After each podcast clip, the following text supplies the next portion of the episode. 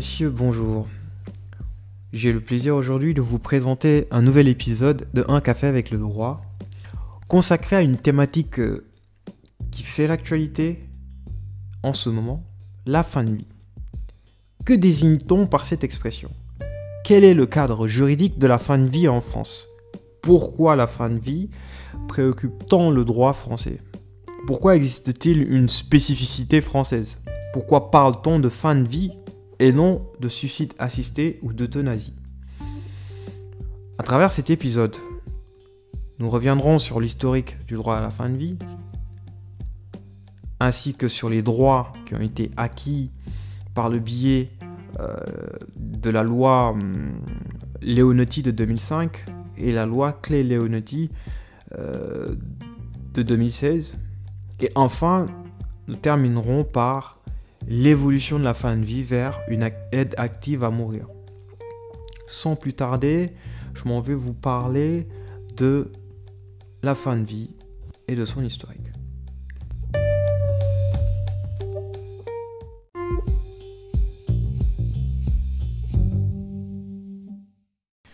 Tout d'abord, il faut le dire, la fin de vie peut être définie comme les derniers moments de vie d'une personne atteinte d'une affection grave ou incurable. Sur le plan historique, le législateur français a toujours réprimé l'intervention d'un tiers dans la mort d'un individu. La provocation au suicide est ainsi sanctionnée par le code pénal, tout comme l'euthanasie active, c'est-à-dire le fait d'aider une personne à se donner la mort. On peut citer à titre d'exemple la fameuse jurisprudence euh, suicide mode d'emploi. Deux auteurs avaient publié un livre intitulé Suicide mode d'emploi et il leur a été reproché dans ce livre de donner des instructions pour se suicider. Ils ont été poursuivis pour provocation au suicide. Cependant, il faut le dire, la loi française ne pénalise pas le fait de se donner la mort. Cette situation trouve son fondement dans la notion même de liberté, la notion fondamentale de liberté. L'être humain est libre de ses choix. Par voie de conséquence, une personne ayant tenté de se donner la mort ne sera jamais poursuivie. Cependant, il y a des risques que des mesures de protection soient prises à son encontre sur réquisition du procureur de la République. Cette prohibition est une spécificité française, il faut le dire. Ailleurs, les pays ont fait évoluer leur législation. Tel est le cas de l'Espagne, de la Belgique et du Pays-Bas qui admettent l'euthanasie active légale. L'Autriche aussi a dépénalisé l'assistance au suicide.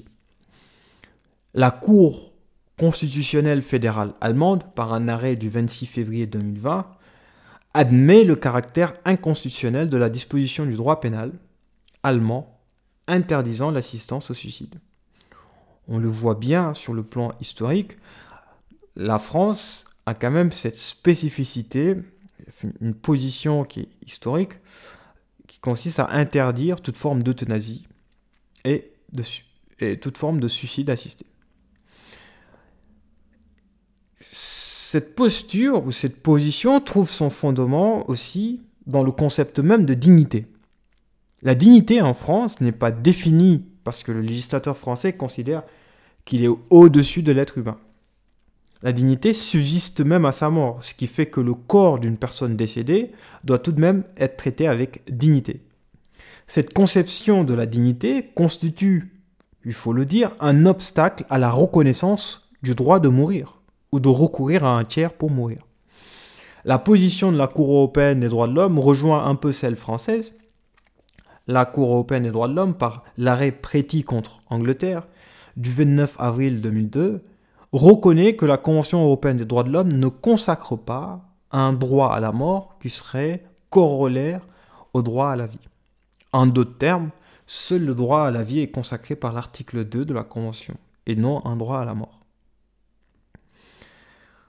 Cependant, encore une fois, la Cour européenne des droits de l'homme va faire évoluer sa jurisprudence en 2011. Elle va admettre par un arrêt AAS contre Suisse du 20 janvier 2011 le pouvoir euh, d'autodétermination de l'individu dans le choix de sa manière de mourir et le choix du moment de sa mort.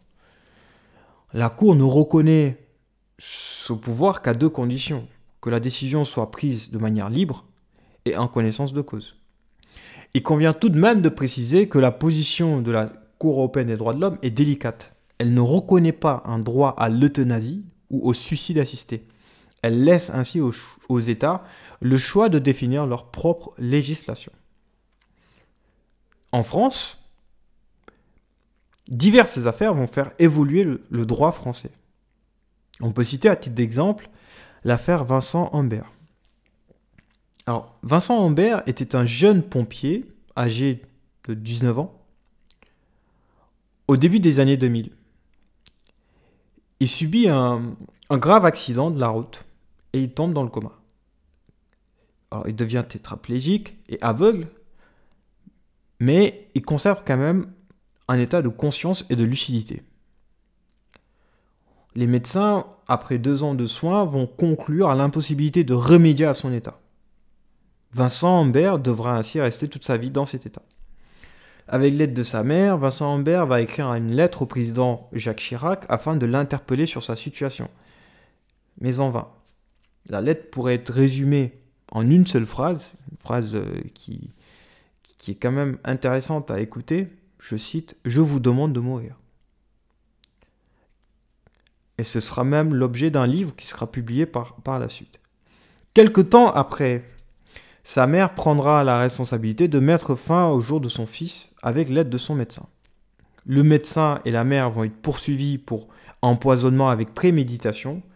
La mère va bénéficier d'un non-lieu. L'affaire Humbert va attirer l'attention du législateur sur l'absence de cadre juridique permettant de définir des droits aux personnes en situation de fin de vie.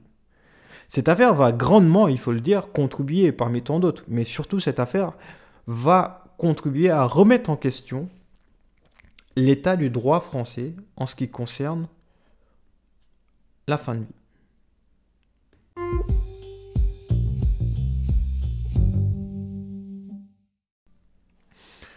Le législateur français va consacrer un certain nombre de droits en faveur des patients qui sont en fin de vie. Tout d'abord, la loi du 4 mars 2002 va consacrer la liberté pour le patient de refuser ou consentir à un acte médical.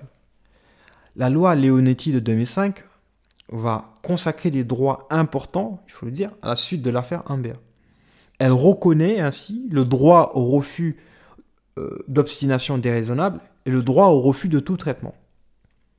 L'obstination déraisonnable peut être définie comme l'acharnement thérapeutique, c'est-à-dire c'est la situation dans laquelle des soins sont pratiqués, mais ces soins sont inutiles et disproportionnés, et non qu'une seule finalité, celle de maintenir en vie de manière artificielle le patient. Ainsi, en consacrant le droit au refus de l'obstination déraisonnable, la loi Leonetti euh, garantit une fin de vie digne aux patients.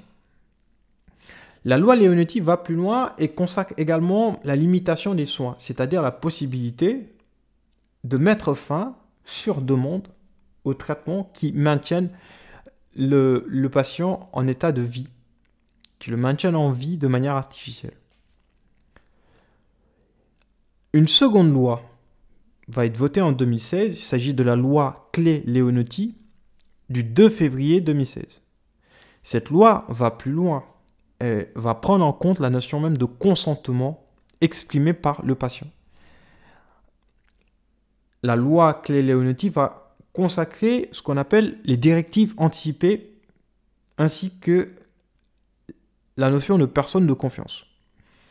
En d'autres termes, il est possible pour le patient de d'émettre des instructions ou de laisser des instructions à l'avance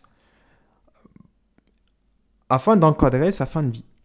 C'est-à-dire que ces directives vont être rédigées après une consultation avec un professionnel de santé et le patient va tout simplement euh, désigner une personne de confiance qui sera chargée de porter sa parole exprimé déjà dans ces directives.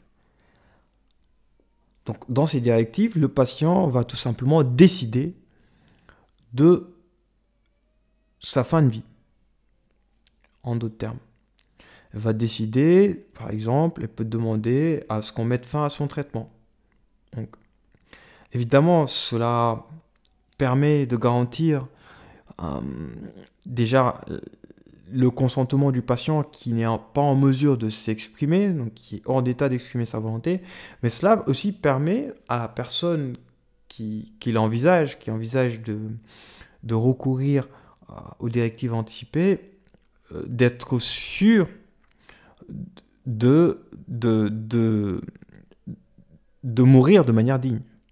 En tout cas, tout en respectant sa volonté.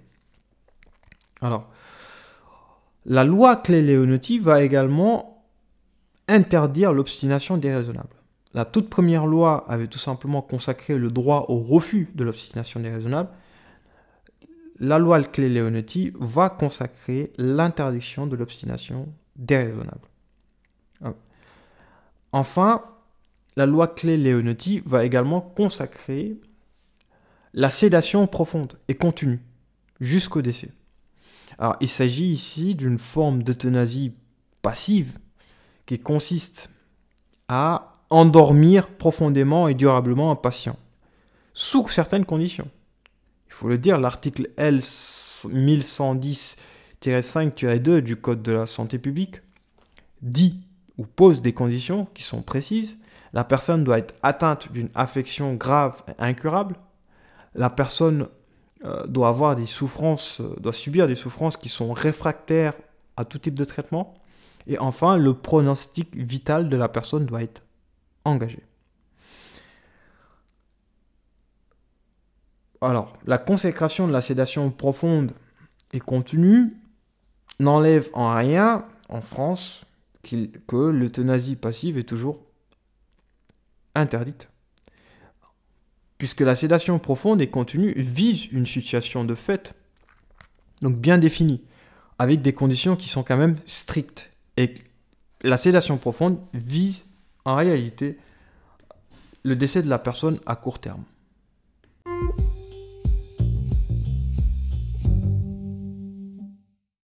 L'évolution actuelle du droit français tend vers une réflexion autour de la consécration de l'aide active à mourir. La question est la suivante. Est-ce que le cadre actuel d'accompagnement de la fin de vie est adapté aux différentes situations? Le constat est clair. La loi Clé-Leonetti ne vise que les affections graves à court terme. Il ressort d'un avis du Comité consultatif national d'éthique du 13 septembre 2022 qu'il y aurait environ 7 millions de personnes qui subiraient une forme d'isolement social du fait de l'absence de réponse en réalité de la loi en fait, du fait de l'absence de solution euh, pratique visée par la loi. Il existe ainsi des inégalités en ce qui concerne même l'accompagnement à la fin de vie.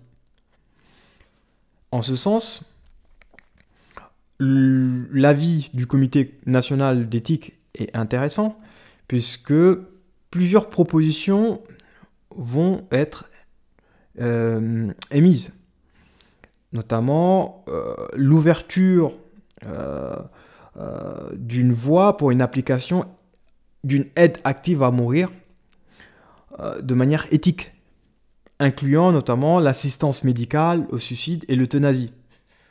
Au moins pour un premier temps, pour les personnes qui sont atteintes de maladies graves, incurables, et qui sont en situation de fin de vie.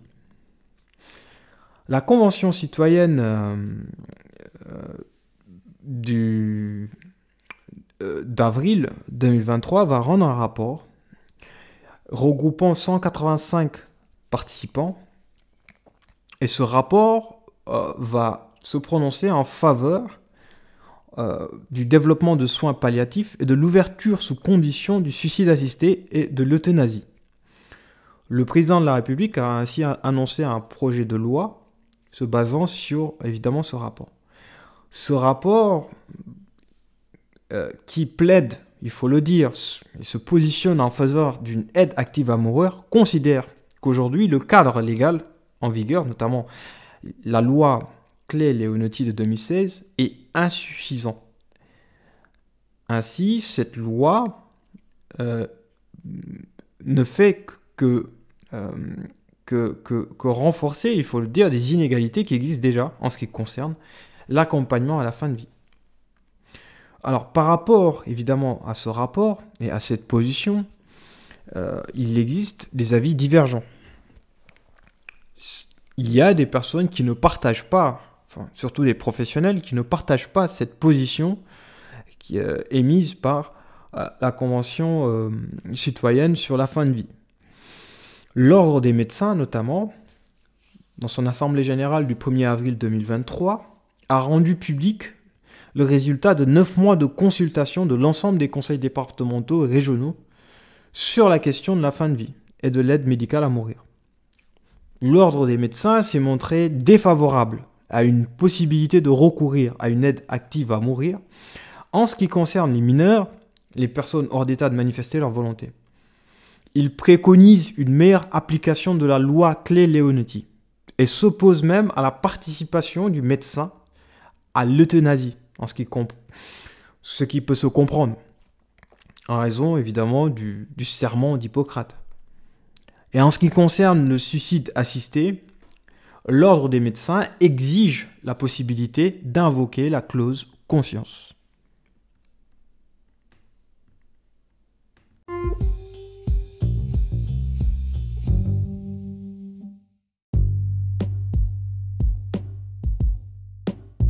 En conclusion, la fin de vie, aujourd'hui en France, fait l'objet d'un débat qui est passionnant.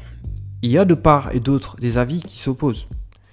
On a les partisans d'une aide active à mourir qui invoquent le droit de mourir dans la dignité et qui critiquent l'état actuel d'une législation euh, qui ne couvre pas toutes les situations de fin de vie. À l'opposé, on a ceux qui soulignent la nécessité de ne pas simplifier un droit aussi essentiel et aussi fondamental que le droit à la vie. Il, faudrait, il ne faudrait pas que le droit à, la vie soit corrélé à un droit à la mort. Il convient tout de même de relever que l'évolution du droit à la fin de vie permettrait de mettre fin aux euthanasies clandestines qui sont pratiquées. En ce sens, l'association du droit à mourir dans la dignité comptabilise environ 2000 euthanasies clandestines par année. Nous voici donc au terme de cet épisode. Je vous remercie de m'avoir écouté et je vous donne rendez-vous pour un prochain épisode dans un café avec le droit.